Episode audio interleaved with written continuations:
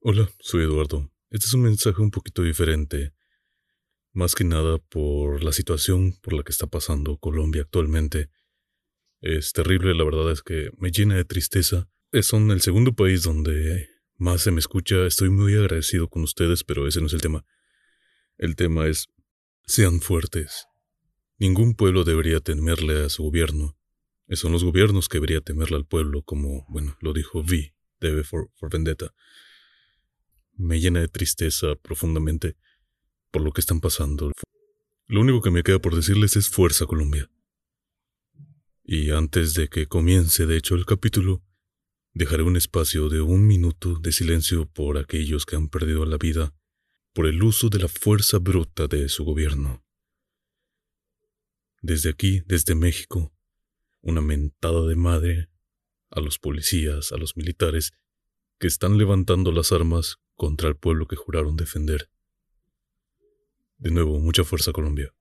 Ahora sí, un minuto de silencio y comenzará el capítulo.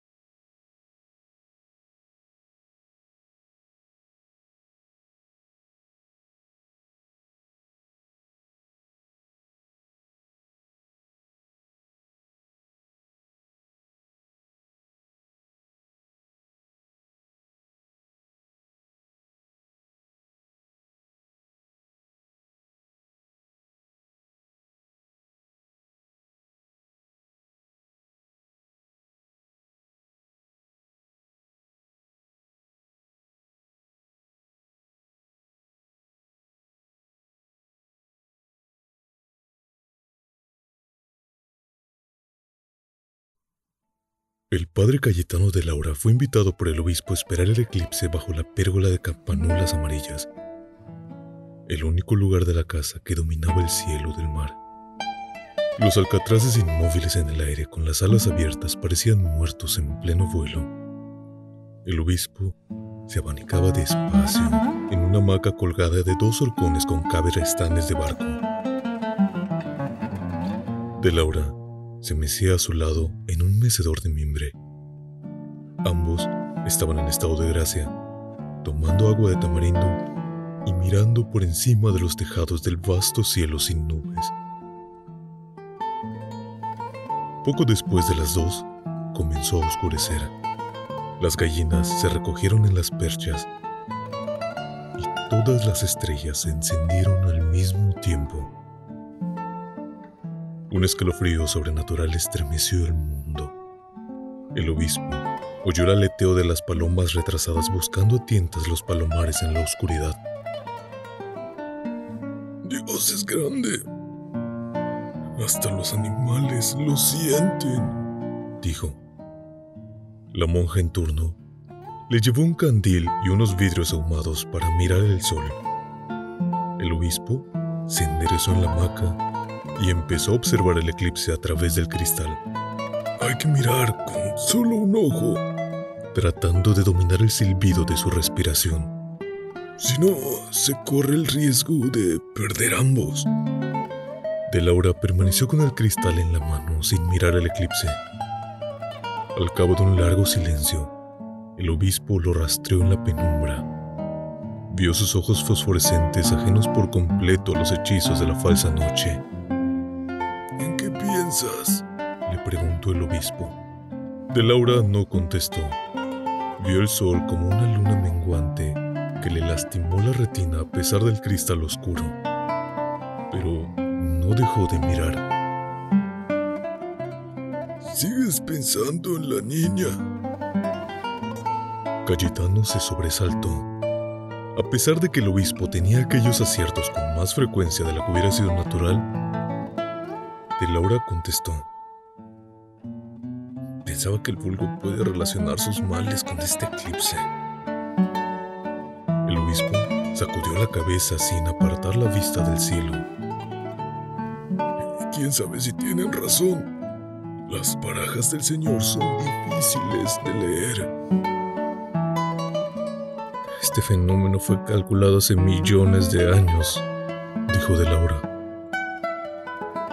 Esa es una respuesta jesuita. Cayetano siguió mirando el sol sin el cristal por simple distracción. A las 2 y 12 parecía un disco negro y perfecto. Y por un instante fue la medianoche en pleno día. Luego el eclipse recobró su condición terrenal y empezaron a cantar los gallos del amanecer. Cuando de la hora dejó de mirar, la medalla de fuego persistía en su retina. Sigo viendo el eclipse. A donde quiera que mire, ahí está. El obispo dio el espectáculo por terminado. Se te quitará dentro de unas horas. Se estiró sentado en la hamaca, bostezó y dio gracias al Señor por un nuevo día. De Laura no había perdido el hilo. Con mis respetos, padre mío, es que no creo que esa criatura esté poseída. Esta vez, el obispo se alarmó de veras. ¿Por qué lo dices? Creo, creo que solo estaba aterrorizada, dijo de Laura. Tenemos pruebas, Amanta de Dios. ¿O es que no lees las actas? De Laura las había estudiado a fondo y eran más útiles para conocer la mentalidad de la abadesa que el estado de Sierva María. Habían exorcizado los lugares donde la niña estuvo en la mañana de su ingreso y cuando había tocado. A quienes estuvieron en contacto con ella los habían sometido a abstinencias y depuraciones.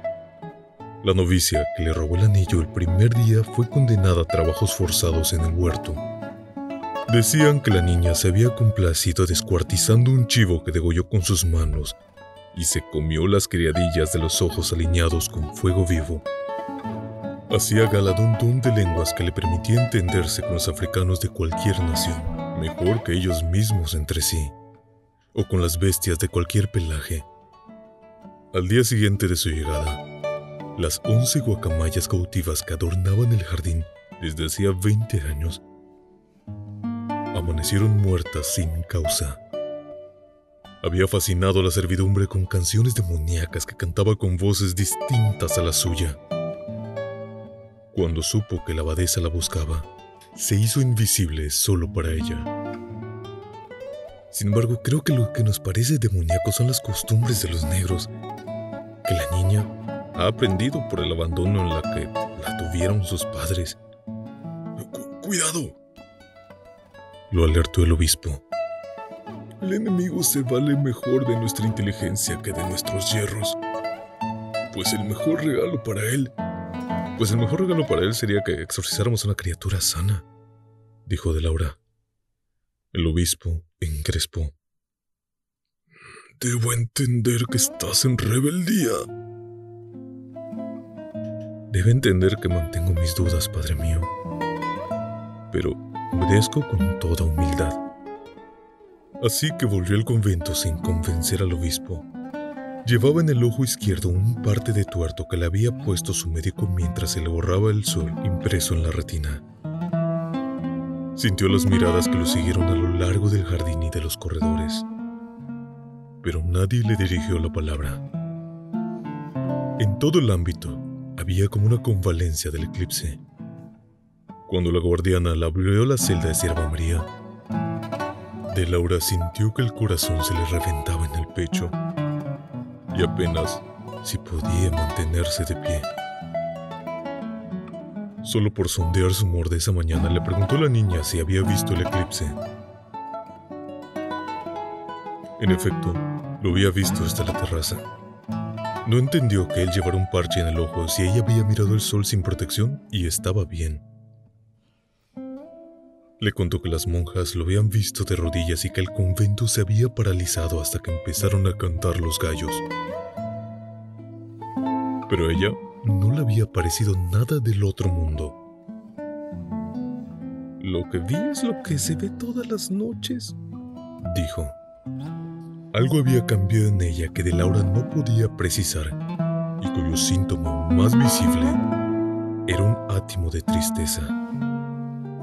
No se equivocó. Apenas habían empezado las curaciones y la niña fijó en él sus ojos ansiosos y dijo con voz trémula, Me voy a morir. ¿Quién te lo dijo? Martina. La niña le contó que había ido dos veces a su celda para enseñarla a bordar y habían visto juntas el eclipse. Le dijo que era buena y suave y que la abadesa le había dado permiso de hacer las clases de bordado en la terraza para ver los atardeceres del mar. Ajá. ¿Y te dijo que te ibas a morir? La niña afirmó con los labios apretados para no llorar. Después del eclipse. Después del eclipse pueden ser los próximos 100 años, dijo de Laura, pero tuvo que concentrarse en las curaciones para que ella no notara que tenía un nudo en la garganta. Sierva María no dijo más. Él volvió a mirarla intrigado por su silencio y vio que tenía los ojos húmedos. Tengo miedo. Se derrumbó en la cama y se soltó en un llanto desgarrado. Él se sentó más cerca y la reconfortó con palitativos de confesor. Solo entonces supo Sierva María que Cayetano era su exorcista y no su médico. ¿Y entonces por qué me cura? le preguntó. A él le tembló la voz. Porque te quiero mucho. Ella no fue sensible a su audacia. Ya de salida, de Laura se sumó a la celda de Martina. Por primera vez de cerca vio que tenía la piel picada de viruela y el cráneo pelado, la nariz demasiado grande y los dientes de rata. Pero su poder de seducción era un fluido material que se sentía de inmediato. De Laura prefirió hablar desde el umbral. Esta pobre niña ya tiene demasiados motivos para estar asustada. Le ruego que no se los aumente. Martina se desconcertó. Nunca se le habría ocurrido pronosticar a nadie el día de su muerte, y mucho menos a una niña tan encantadora e indefensa. Solo la había interrogado sobre su estado, y por tres o cuatro respuestas se dio cuenta de que mentía por vicio. La seriedad con que Martina le dijo le bastó a de Laura para comprender que Sierva María le había mentido a él también. Le pidió perdón por su ligereza y le rogó que no le hiciera ningún reclamo a la niña. Yo sabré bien lo que hago, concluyó Martina. Pero de Laura llevaba una ala herida por la comprobación de que Sierva María no había necesitado de nadie para incubar en la soledad de su celda el pánico de la muerte. En el curso de esa semana, la madre Josefa de Miranda le hizo llegar al obispo un memorial de quejas y reclamos, escrito de su puño y letra. Pedía que se relevara las clarisas de la tutela de Sierva María, considerada por ella un castigo, considerada por ella un castigo tardío por las culpas ya purgadas de sobra.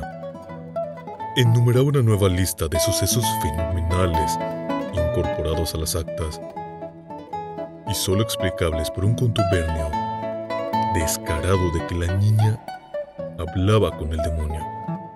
Era una amenaza personal contra ella y del abuso de llevar comida al convento contra las prohibiciones de la regla. El obispo le mostró el memorial de Laura tan pronto como regresó a casa, y él lo leyó de pie, sin que se le moviera un músculo de la cara. Terminó enfurecido si alguien está poseído por todos los demonios, es Josefa de Miranda. Demonios de rencor, de intolerancia, de invisibilidad. Es detestable. El obispo se admiró de su virulencia. De Laura lo notó y trató de explicarle en un tono tranquilo. Quiero decir que le atribuye tantos poderes a las fuerzas de mal que más bien parece devota del demonio. Mi investidura no me permite estar de acuerdo contigo, pero me gustaría estarlo. Lo reprendió por cualquier exceso que hubiera podido cometer y le pidió paciencia para sobrellevar el genio de asiago de la abadesa. Los evangelios están llenos de mujeres como ella, aún con peores defectos, y sin embargo Jesús las enalteció. No pudo continuar porque el primer trueno de la estación retumbó en la casa y se estampó rodando por el mar. Y un aguacero bíblico los apartó del resto del mundo. El obispo se tendió en el mecedor y naufragó en su nostalgia. Qué lejos estamos. ¿De qué, Padre mío? De nosotros mismos. ¿Te parece que es justo que uno necesite hasta un año para saber que es huérfano. Me llena de terror la sola idea de que en España hayan dormido ya esta noche. No podemos intervenir en la rotación de la Tierra, pero podríamos ignorarla para que no nos duela. Podríamos ignorarla para que no nos duela. Más que la fe, lo que le faltaba a Galileo era corazón. De Laura conocía aquellas crisis que atormentaban al obispo en sus noches de lluvias tristes desde que la vejez lo tomó por asalto. Lo único que podía hacer era distraerlo de sus viles negras hasta que lo venciera el sueño. A fines de abril, se anunció por bando la llegada inminente del nuevo virrey, don Rodrigo del Buen Lozano, de paso para su sede de Santa Fe. Venía con un séquito de oidores y funcionarios, sus criados y sus médicos personales, y un cuarteto de cuerda que le había regalado a la reina para sobrellevar los terios de las Indias.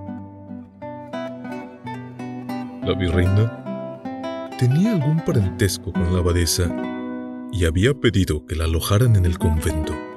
Sierva María fue olvidada en medio de la abrasión de la cal viva, los vapores del alquitrán, el tormento de los martillazos y las blasfemias a gritos de las gentes de toda ley que invadieron la casa hasta la clausura. Un andamio se derrumbó con un estrépito colosal. Un albañil murió y siete obreros más quedaron heridos. La abadesa contribuyó el desastre a los hados maléficos de Sierva María y aprovechó la nueva ocasión para insistir que la mandaran a otro convento mientras pasaba el jubileo. Esta vez el argumento principal fue que la vecindad de una energúmena no era recomendable para la virreina. El obispo no contestó. Don Rodrigo del Vuelo Sano era un austriano maduro y apuesto, campeón de pelota vasca y de tiro de perdiz que compensaba con sus gracias los 22 años que le llevaba la esposa. Se reía con todo el cuerpo aún de sí mismo y no perdió ocasión para demostrarlo.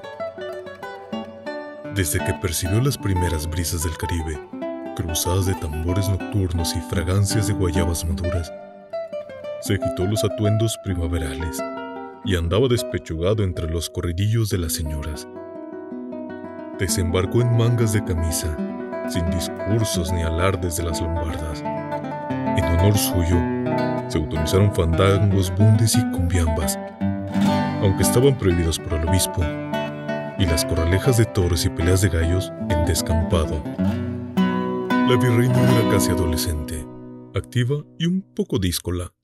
Irrumpió en el convento como un ventarrón de novedad. No hubo rincón que no registrara ni problema que no entendiera, ni nada bueno que no quisiera mejorar. En el recorrido del convento quería agotarlo todo con facilidad, tanto que la abadesa creyó prudente ahorrarle la mala impresión de la cárcel. Es que no vale la pena. Solo hay dos reclusas y una está poseída por el demonio.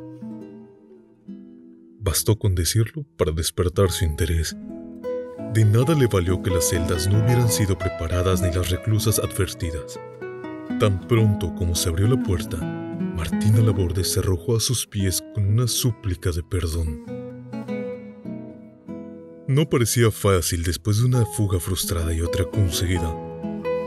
La primera la había intentado seis años antes por la terraza del mar, con otras tres monjas, condenadas por distintas causas y con diversas penas. Fue entonces cuando clausuraron las ventanas y fortificaron el patio bajo la terraza. El año siguiente, las tres restantes amarraron a la guardiana, que entonces dormía dentro del pabellón, y escaparon por una puerta de servicio. La familia de Martina, de acuerdo con su confesor, la devolvió al convento. Durante cuatro largos años, siguió siendo la única presa no tenía derecho a visitas en el locutorio ni en la misa dominical en la capilla. De modo que el perdón parecía imposible. Sin embargo, la virreina prometió interceder ante el esposo.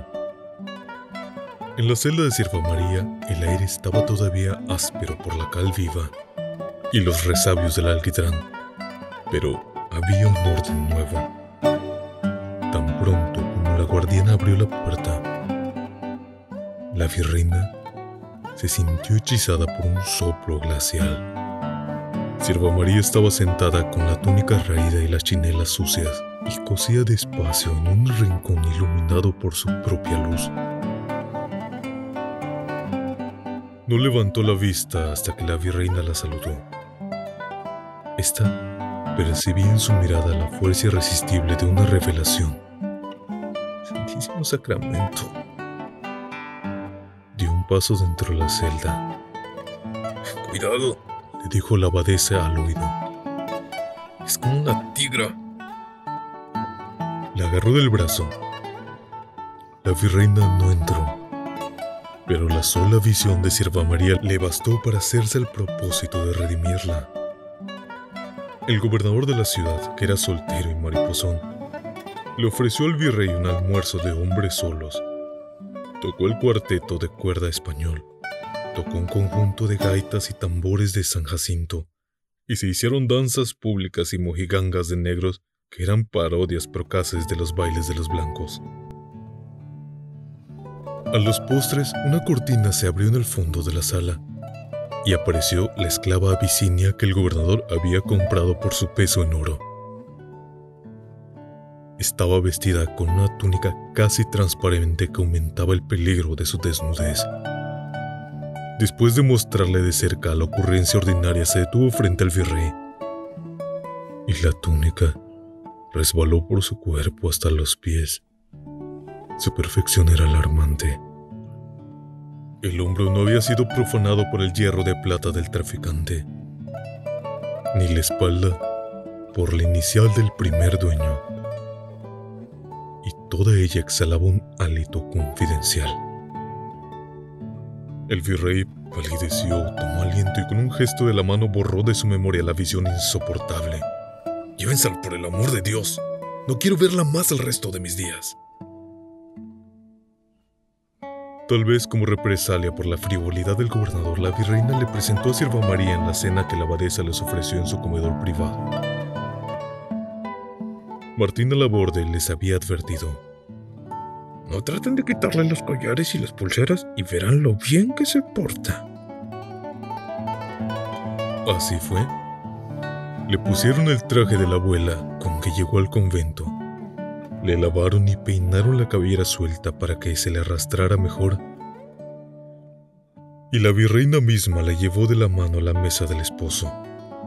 Hasta la abadesa quedó asombrada por su presencia, su luz personal, del prodigio de la cabellera. La virreina murmuró al oído al esposo.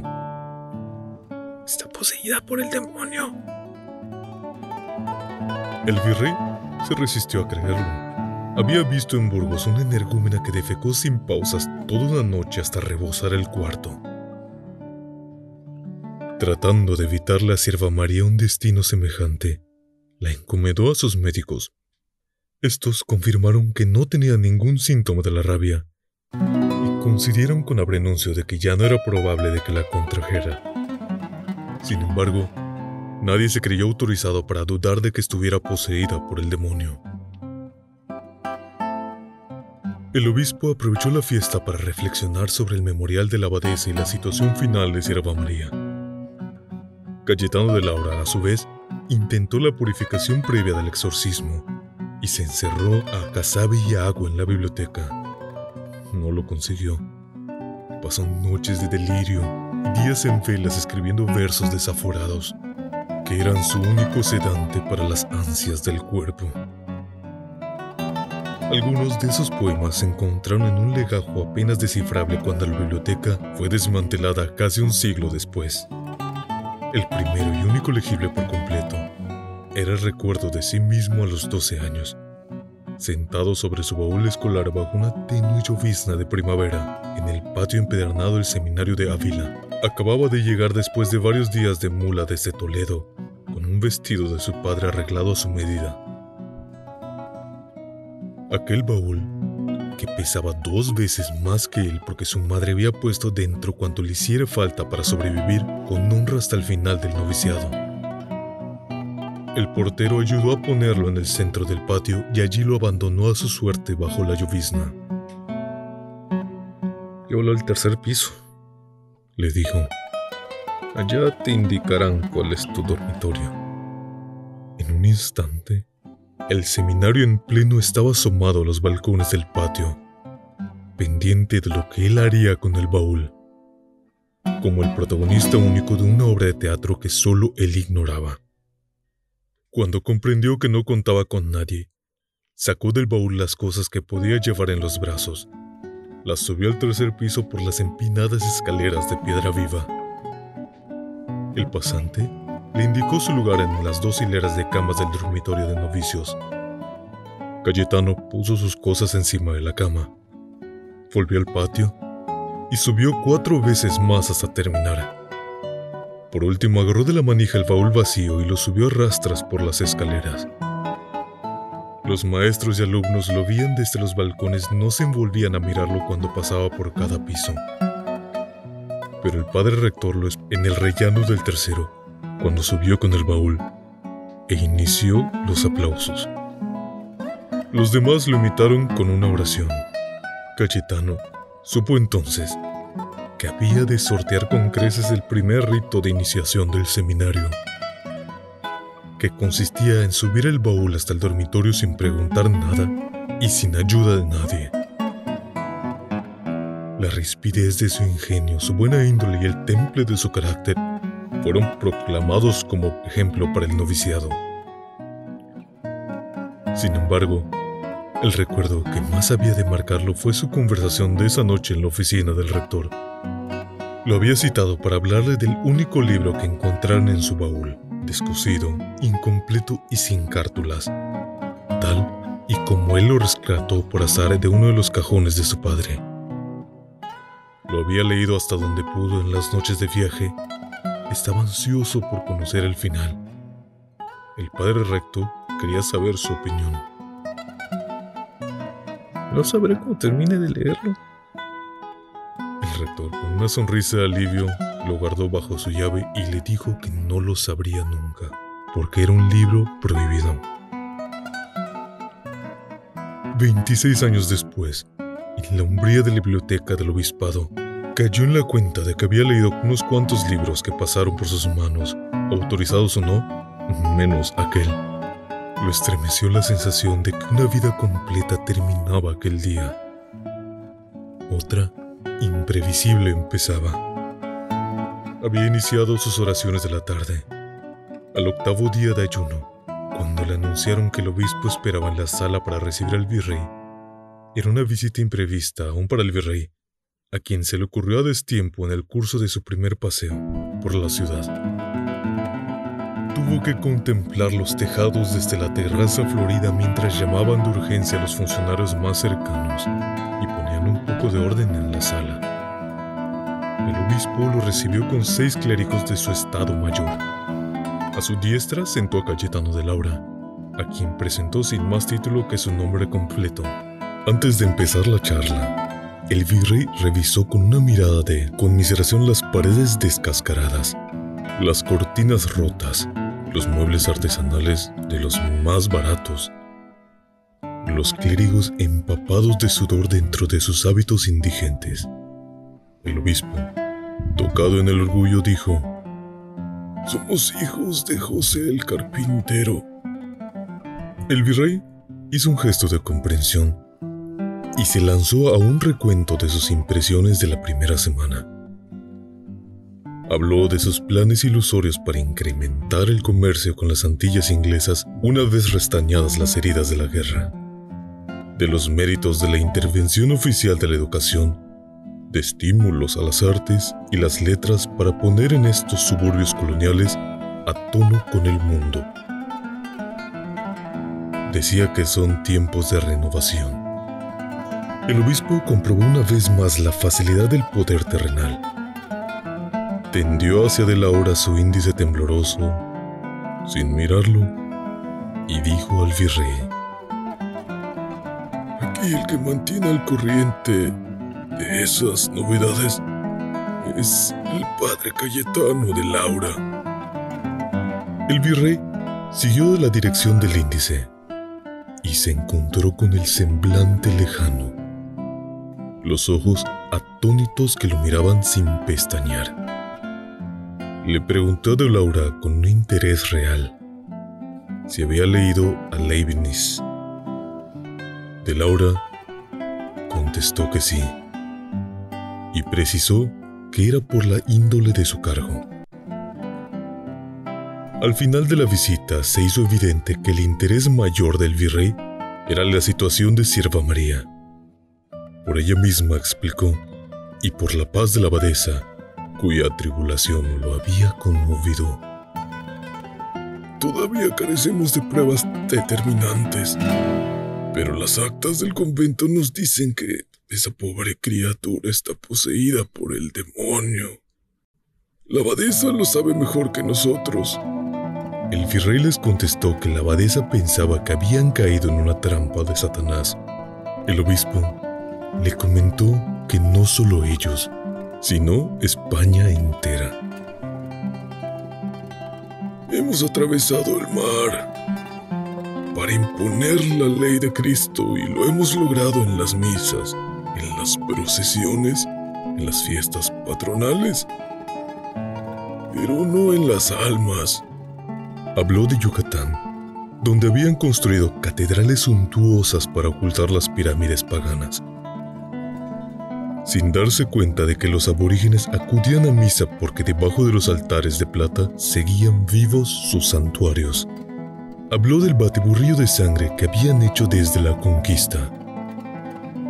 Sangre de español con sangre de indios, de aquellos y estos con negros de toda la haya, hasta los mandingas musulmanes, y se preguntó si semejante contuberio cabría en el reino de Dios. A pesar del estorbo de su respiración y de su tosecita de viejo, terminó sin concederle una pausa al virrey. El virrey preguntaba qué sería si todo esto no son más que las trampas del enemigo. El desencanto de su señoría ilustrísima es de suma gravedad Trato de hacer evidente la fuerza de la fe que requerimos para que estos pueblos sean dignos de nuestra inmolación. Pues sepa su excelencia que escogimos a Santa Clara sin vacilar, por la entereza, la eficacia y la autoridad de Josefa de Miranda. Y Dios sabe que tenemos razón. El virrey dijo que le transmitiría estas palabras a Josefa de Miranda. El obispo respondió que ella lo sabía de sobra. Al decirlo, sintió pasar el aura de una crisis de asma inminente y apresuró el final de la visita. contó que tenía pendiente un memorial de cargos de la abadesa que prometía resolver con el más ferviente amor pastoral tan pronto como la salud le diera una tregua. El virrey se lo agradeció y puso término a la visita con una cortesía personal. También él sufría de un asma pertinaz y le ofreció sus médicos al obispo. Este no lo creyó del caso. Todo lo mío ya está en manos de Dios. Ya tengo la edad en la que murió la Virgen. Al contrario de los saludos, la despedida fue lenta y ceremoniosa. Tres de los clérigos y entre ellos de Laura acompañaron al virrey en silencio por los corredores lúgubres hasta la puerta mayor. La guardia virreinal mantenía a raya a los mendigos con una cerca de alabardas cruzadas. Antes de subir la carroza, el virrey volvió hacia de Laura, lo señaló con su índice inapelable y le dijo, No dejes que me olvide de ti.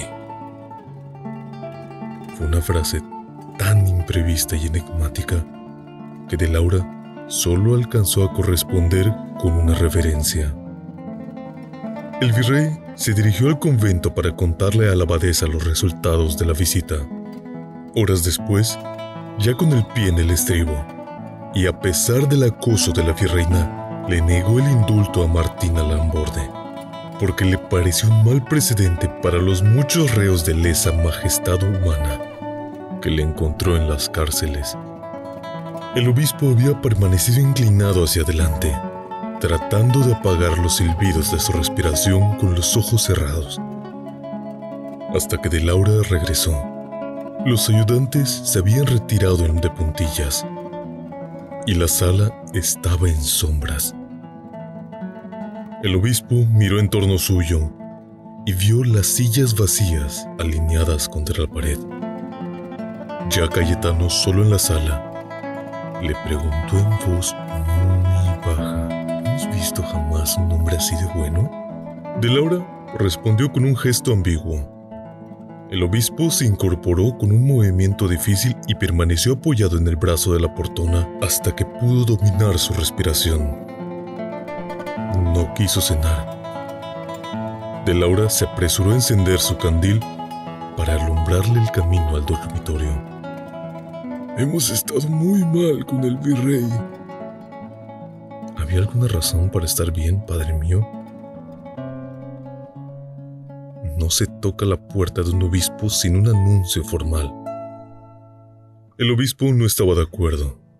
Se lo hizo saber con una gran vivacidad.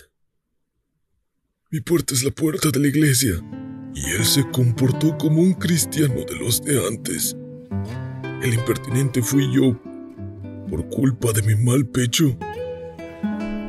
Ya algo he de hacer por enmendarlo. Ya en la puerta del dormitorio había cambiado de tono y de tema y despidió de Laura con una palmadita familiar en el hombro. Ruega por mí esta noche, temo que será muy larga. En efecto, se sintió morir con las crisis de asma que había tenido durante la visita. Como no la alivió un vomitivo de tártaro ni otros palpitativos extremos, tuvieron que sangrarlo de urgencia. Al amanecer, había recobrado el buen ánimo. Cayetano, desvelado en la biblioteca vecina, no se enteró de nada. Empezaba los rezos de la mañana cuando le anunciaron que el obispo lo esperaba en su dormitorio lo encontró desayunando en la cama, con un tazón de chocolate acompañado de pan y queso, respirado con un fuelle nuevo con el espíritu exaltado. A Cayetano le bastó con verlo para darse cuenta de que sus decisiones ya estaban tomadas. Así era. Contra la solicitud de la abadesa, Sierva María se quedaba en Santa Clara y el padre Cayetano de Laura seguía a cargo de ella con la confianza plena del obispo. No se mantendría bajo el régimen carcelario, como hasta entonces, y debía de participar de las ventajas generales de la población del convento. El obispo agradecía las actas, pero su falta de rigor contrariaba la claridad del proceso. De modo que el exorcista debía proceder según su propio criterio. Ordenó por último que de Laura visitara al marqués en nombre suyo, con poderes para resolver cuanto hiciera falta, mientras él tenía tiempo y salud para atenderlo en audiencia. El obispo le dejó en claro a Cayetano que no tenía ninguna instrucción más y lo mandó con la bendición de Dios. Cayetano corrió al convento con el corazón desmandado, pero no encontró a Sirva María en su celda. Estaba en la sala de actos, cubierta de joyas legítimas con la cabellera extendida a sus pies, posando con su exquisita dignidad de negra para un célebre retratista del séquito del virrey. Tan admirable como su belleza, era el juicio con que se obedecía al artista. Cayetano cayó en éxtasis, sentado en la sombra y viéndola a ella sin ser visto. Le sobró tiempo para borrar cualquier duda del corazón. A la hora nona, el retrato estaba terminado. El pintor lo escudriñó a distancia. Le dio dos o tres pinceladas finales. Antes de firmarlo, le pidió a Sirva María que lo viera. Era idéntica. Parada en una nube y en medio de una corte de demonios sumisos.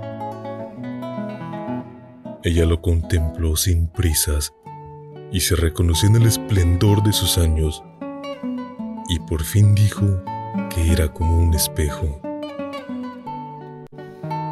El pintor le preguntó si hasta los demonios.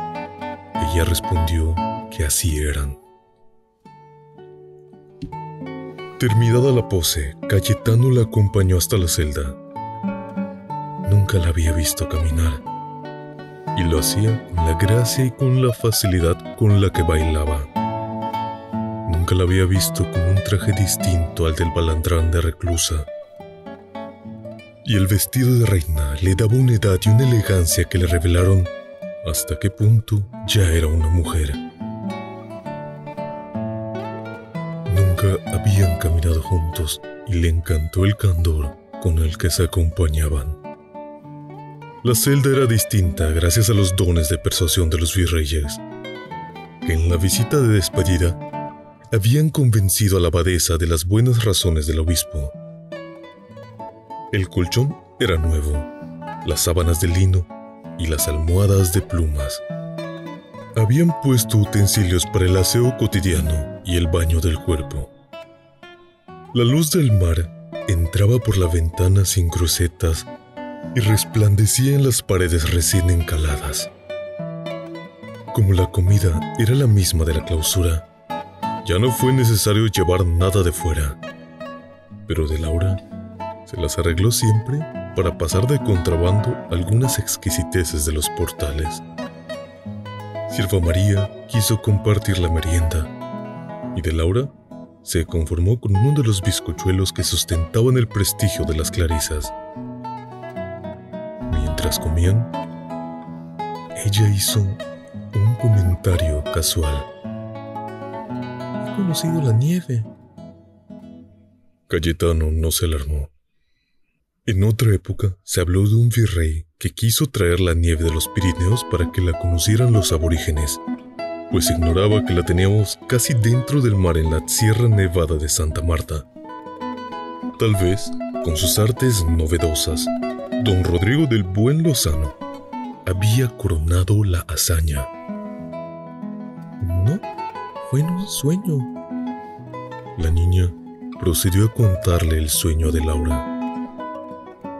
Estaba frente a una ventana donde caía una nevada intensa mientras ella arrancaba y se comía una por una las uvas de un racimo que tenía en el regazo. De Laura sintió un aletazo de pavor, temblando ante la inminencia de la última respuesta. Se atrevió a preguntarle. ¿Cómo terminó? da miedo contárselo. Él no necesitó más. Cerró los ojos y rezó por ella. Cuando terminó, era otro. No te preocupes. Te prometo que muy pronto serás libre y feliz por la gracia del Espíritu Santo.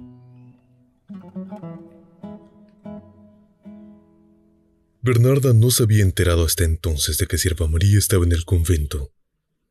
Lo supo casi por casualidad una noche que encontró a Dulce Olivia barriendo y ordenando la casa. La confundió con una alucinación de las suyas.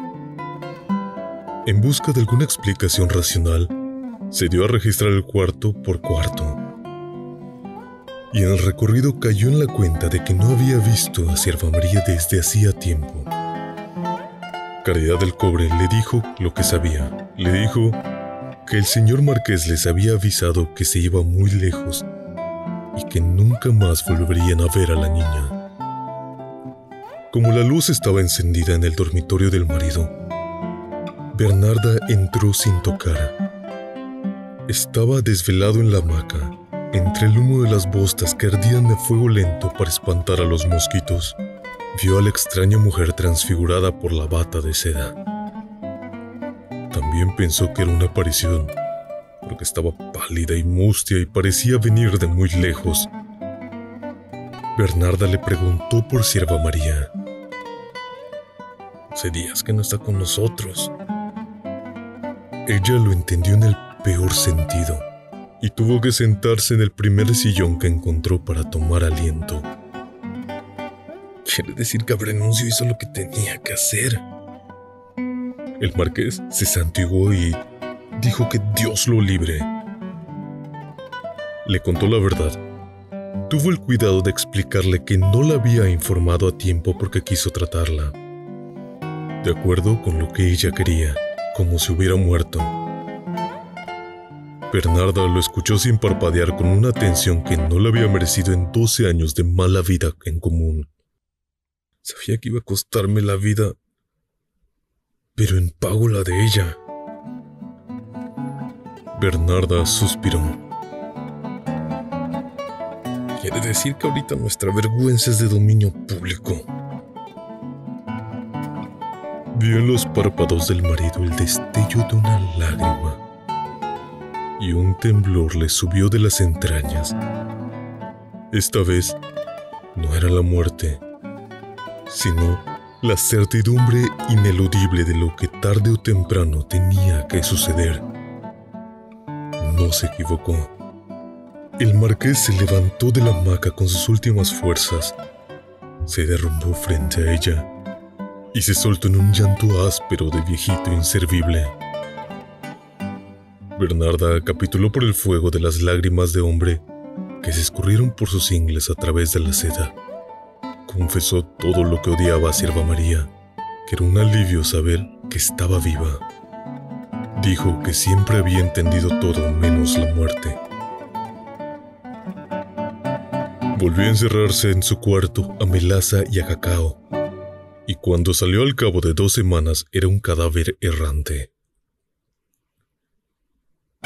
El marqués había notado trajines de viaje desde muy temprano y no les prestó atención antes de que calentara el sol, vio salir a Bernarda por el portón del patio en una mula mansa, seguida por otra con equipaje. Muchas veces se había ido así, sin muleros ni esclavos, sin despedirse de nadie ni dar razones de nada. Pero el marqués supo que aquella vez se iba para no volver.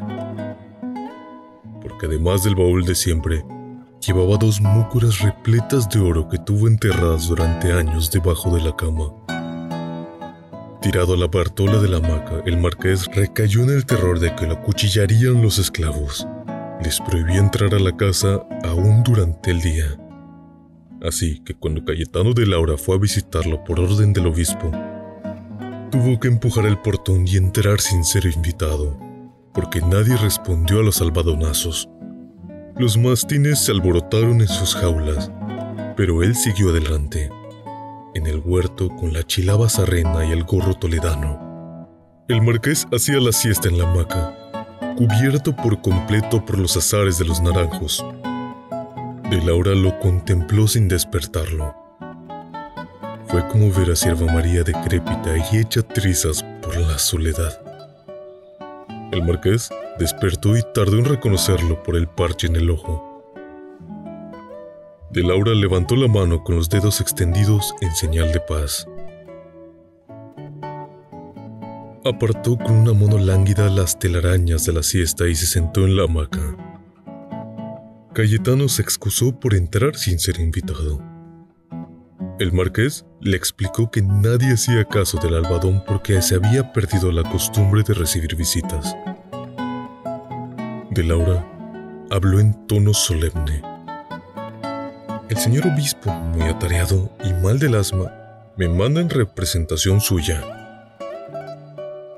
Quiero informarle que me ha sido encomendada la salud espiritual de su hija. El marqués lo agradeció y quiso saber cómo estaba la niña. Bien, pero yo quiero ayudarla a que esté mejor, respondió de Laura. Explicó el sentido y el método de los exorcismos. Le habló de la potestad que le dio Jesús a sus discípulos para expulsar de los cuerpos los espíritus inmundos y sanar enfermedades y flaquezas. Le contó la lección evangélica de la Legión y los dos mil cerdos endemoniados sin embargo, lo primordial era establecer si Sierva María estaba en realidad poseída. Él no lo creía, pero requería la ayuda del marqués para disipar cualquier duda. Ante todo, quería saber cómo era la hija antes de entrar en el convento. El marqués respondió que no lo sabía. Sentía que la conocía menos cuanto más la conocía. Lo atormentaba la culpa de haberla abandonado su suerte en el patio de los esclavos. A eso atribuía sus silencios, que podían durar meses, las explosiones de violencia irracional, la astucia con la que se burlaba de la madre colgándoles a los gatos el cencerro que ella le ponía en su puño. La mayor dificultad para conocerla era su vicio de mentir por placer. En el dormitorio, de Laura se paró con una sola mirada lo que fue la profusa utilería de la abuela y los objetos nuevos de Sierva María. Las muñecas vivas, las bailarinas de cuerda, las cajas de música. Sobre la cama, tal como la hizo el marqués, seguía la maletita con la que le llevó al convento. La tiorba cubierta de polvo estaba en cualquier modo en un rincón. El marqués explicó que era un instrumento italiano caído en desuso. Magnificó las facultades de la niña para tocarla. Empezó afinándola por distracción y no solo terminó tocándola de buena memoria, sino cantando la canción que cantaba con Sierva María. Fue un instante revelador. La música le dijo de Laura que el marqués no había acertado a decirle de la hija. Este, a su vez, se conmovió tanto que no pudo terminar la canción. Suspiró. No se imaginaba lo bien que le quedaba el sombrero. Veo que la quiere mucho. No se imagina cuánto. Daría el alma por verla, dijo el marqués. De Laura sintió una vez más que el Espíritu Santo no se saltaba el más mínimo detalle. Nada sería más fácil si podemos demostrar que no está poseída, hable con Abrenuncio, dijo el marqués. Desde el principio he dicho que Sirva María está sana, pero solo él puede explicarlo. De Laura vio su encrucijada. Abrenuncio podría serle providencial, pero hablar con él podía tener implicaciones indeseables. El marqués pareció leerle el pensamiento. Le dijo que era un gran hombre. De Laura hizo un gesto significativo con la cabeza. Conozco los expedientes del Santo Oficio. Cualquier sacrificio será poco para recuperarla, insistió el marqués. Y como de Laura no daba muestras de nada, concluyó. Se lo ruego por el amor de Dios de Laura, con una grieta en el corazón, le dijo, Le suplico que no me haga sufrir más. El marqués no insistió. Cogió la maletita sobre la cama y le pidió de Laura que se la llevara a la hija. Al menos así sabrá que pienso en ella. De Laura huyó sin despedirse. Protegió la maletita bajo la capa y se envolvió en ella, porque llovía a cántaros. Tardó en darse cuenta de que su voz interior iba repitiendo versos sueltos de la canción de la tiorba. Empezó a cantarla en voz alta, azotado por la lluvia, y la repitió de memoria hasta el final. En el barrio de los artesanos, dobló a la izquierda, todavía cantando, y tocó a la puerta de Abrenuncio. ¿Quién es? La ley, dijo de Laura. Fue lo único que se le ocurrió para no decir su nombre. Abrenuncio abrió el portón creyendo que en verdad era gente del gobierno y no lo reconoció. Soy el bibliotecario de la diócesis, dijo de Laura. El médico le franqueó el paso en el zaguán en penumbra y lo ayudó a quitarse la capa ensopada. En su estilo propio del latín le preguntó, ¿En qué batalla perdió ese ojo? De Laura le contó en su latín clásico el percance del eclipse y se extendió en detalle sobre la persistencia del mal, aunque el médico del obispo le había asegurado que el parche era infalible. Pero Abrenuncio solo le puso atención a la pureza de su latín. Es de una perfección absoluta, ¿De dónde es? De Ávila, dijo de Laura. Pues más meritorio aún, dijo Abrenuncio. Le hizo quitar la sotana y las sandalias, las puso a escurrir, le echó encima su capa de libreto sobre las calzas atascadas. Luego le quitó el parche, lo tiró en el cajón de la basura. Lo único de malo de ese ojo es que ve más de lo que debe. De Laura estaba pendiente de la cantidad de libros apalmezados en la sala. Abrenuncio lo notó, lo condujo a la biblioteca donde había muchos más estantes altos en el techo. Espíritu Santo, esto es la biblioteca del Petrarca. Con unos 200 libros más, dijo Abrenuncio. Lo dejó curiosar a gusto. Había ejemplares únicos que podían costar la cárcel en España. De Laura los reconocía. Los ojeaba engolosinados, los reponía en los estantes con el dolor de su alma. En posición privilegiada con el eterno fray Gerundio encontró a Voltaire completo y en francés. Una traducción al latín de las cartas filosóficas. Voltaire en latín es casi una herejía. Abrenuncio le contó que era traducido por un monje en Coimbra que se daba el lujo de hacer libros raros para las olas de los peregrinos. Mientras de Laura lo ojeaba, el médico le preguntó si sabía francés. No lo hablo, pero lo leo. Y además, griego, inglés, italiano, portugués y un poco de alemán. Se lo pregunto por lo que dijo de Voltaire. Es una prosa fresca y la que más nos duele. Lástima que sea de un francés. Usted lo dice por ser español. A mi edad y con tantas sangres cruzadas, la verdad es que ya no sé de dónde soy, ni quién soy. Nadie lo sabe por esos reinos y creo que necesitarán siglos para saberlo. De Laura conversaba sin interrumpir el examen de la biblioteca. De pronto, como se le ocurría a menudo, se acordó del libro que le confiscó el rector del seminario a los 12 años, el cual recordaba solo un episodio que había repetido a lo largo de su vida a quien pudiera ayudarlo. ¿Recuerda el título? Nunca lo supe, y daría cualquier cosa por conocer el final. Sin anunciárselo, el médico le puso enfrente un libro él reconoció al primer golpe de vista.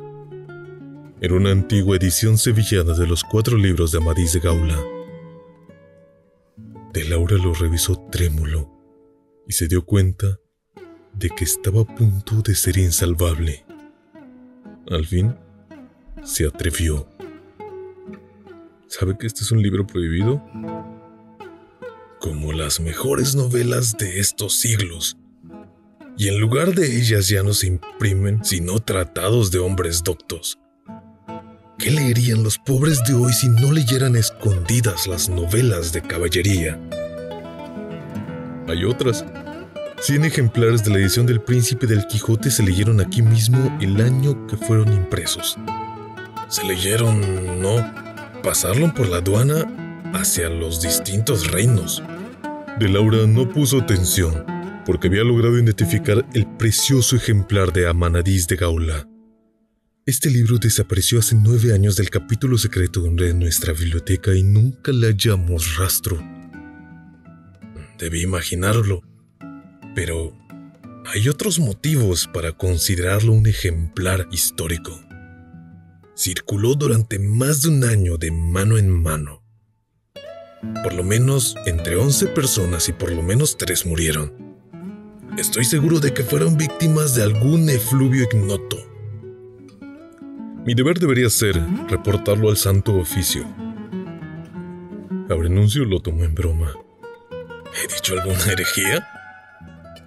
Lo digo por haber tenido aquí un libro prohibido y ajeno y no haberlo denunciado.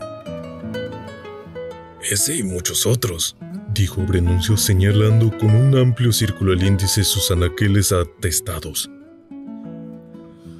Pero si fuera por esto, usted habría venido hace tiempo y yo no le hubiera abierto la puerta. Se volvió hacia él y concluyó de buen talante. En cambio, me alegro de que haya venido ahora por el placer de verlo aquí. El marqués está ansioso por la suerte de su hija. Me sugirió que viniera. Abrenuncio lo hizo sentar frente a él, y ambos se abandonaron al vicio de la conversación. Mientras una tormenta apocalíptica convulsionaba el mar, el médico hizo una exposición inteligente y erudita de la rabia desde el origen de la humanidad de esos estragos impunes, de la incapacidad milenaria de la ciencia médica para impedirlos. Dio ejemplos lamentables de cómo se había confundido desde siempre la posesión demoníaca, al igual que ciertas formas de locura y otros trastornos del espíritu. En cuanto a Sierva María, al cabo de casi 150 días no parecía probable que la contrajera. El único riesgo vigente, concluyó Brenuncio, era que muriera como tantos otros por la crueldad de los exorcismos. La última fase le pareció de Laura una exageración propia de la medicina medieval, pero no la discutió, porque servía muy bien a sus indicios teológicos de que la niña no estaba poseída. Dijo que los tres idiomas africanos de Sirma María eran tan diferentes del español y el portugués no tenían ni mucho menos la carga satánica que les atribuían en el convento. Había numerosos testimonios de que tenía una fuerza física notable, pero no había ninguno de que fuera un poder sobrenatural. Tampoco se le había probado ningún acto de levitación o adivinación de futuro. Dos fenómenos de que por cierto servían también como pruebas secundarias de santidad. Sin embargo, de Laura había procurado el apoyo de los cofrades insignes y aún de otras comunidades, y ninguno se había atrevido a pronunciarse contra las actas del convento, ni a contrariar la credulidad popular. Pero era consciente de que ni sus criterios ni de los abrenuncio convencerían a nadie, mucho menos los dos juntos. Seríamos usted y yo contra todos. Por eso me sorprendió que viniera. No soy más que una pieza codiciada en el coto de casa del Santo Oficio. La verdad es que ni siquiera sé ciencia cierta por qué he venido, a no ser que esa criatura me haya sido impuesta por el Espíritu Santo para probar la fortaleza de mi fe. Le bastó con decirlo para librarse del nudo de suspiros que lo oprimía. Abrenuncio lo miró a los ojos hasta el fondo del alma y se dio cuenta de que estaba a punto de llorar no se atormente en vano. Tal vez solo haya venido porque necesitaba hablar de ella. De Laura se sintió desnudo. Se levantó, buscó los rumbos de la puerta y no escapó en estampida porque estaba medio vestir. Abrenuncio lo ayudó a ponerse la ropa todavía mojada, mientras trataba de demostrarlo para seguir la charla. Con usted conversaría sin parar hasta el siglo venturo. Trató de retenerlo con un frasquito de un colirio transparente para curar la persistencia del eclipse en el ojo. Lo hizo regresar de la puerta para buscar la maletita que había olvidado en algún lugar de la casa. Pero de Laura parecía presa del dolor mortal. Agradeció la tarde, la ayuda médica, el colirio, pero lo único que concedió fue la promesa de volver otro día con más tiempo. No podía soportar más el apremio de ver a Sierva María. Apenas se advirtió ya en la puerta que era noche cerrada. Había escampado, pero los albañiles estaban rebosados por la tormenta. De Laura se echó por en medio de la calle con el agua en los tobillos. La tornera del convento trató de cerrarle el paso por la proximidad que le quedaba. Él la hizo a un lado Sierva María se despertó asustada y no lo reconoció en las tinieblas. Él no supo cómo explicarle por qué iba a una hora tan distinta y agarró el vuelo de pretexto. Tu padre quiere verte. La niña reconoció la maletita y la cara se le reencendió de furia. Pero yo no quiero. Él, desconcertado, preguntó por qué no quería. La niña contestó que prefería morirse. De Laura trató de zafar la correa del tobillo sano creyendo que la complacía. La niña le pidió que la dejara y que no la toque. Él no le hizo caso y la niña se soltó una ráfaga de escupitajos de la cara. Él se mantuvo firme y le ofreció la otra mejilla. Sierva María siguió escupiéndolo. Él volvió a cambiar la mejilla embriagado por la barda de placer prohibido que le subió de las entrañas. Cerró los ojos y rezó con el alma mientras ella seguía escupiéndolo, más feroz cuanto más gozaba él, hasta que se dio cuenta de la inutilidad de su rabia. Entonces, de Laura asistió al espectáculo pavoroso de ver una verdadera energúmena la cabellera de Sierva María se encrespó con vida propia como las serpientes de la medusa, y de la boca salió una baba verde y un sartal de improperios de lenguas idólatras. De Laura blandió el crucifijo, lo acercó a la cara de ella y gritó, aterrado: ¡Sal de ahí! Quien quiera que seas, bestia de los infiernos. Sus gritos atizaron los de la niña, que estaba a punto de romper las hebillas de las correas. La guardiana acudió asustada y trató de someterla, pero solo Martina lo consiguió con sus maneras celestiales. De Laura huyó. El obispo estaba inquieto de que no hubiera llegado la lectura de la cena.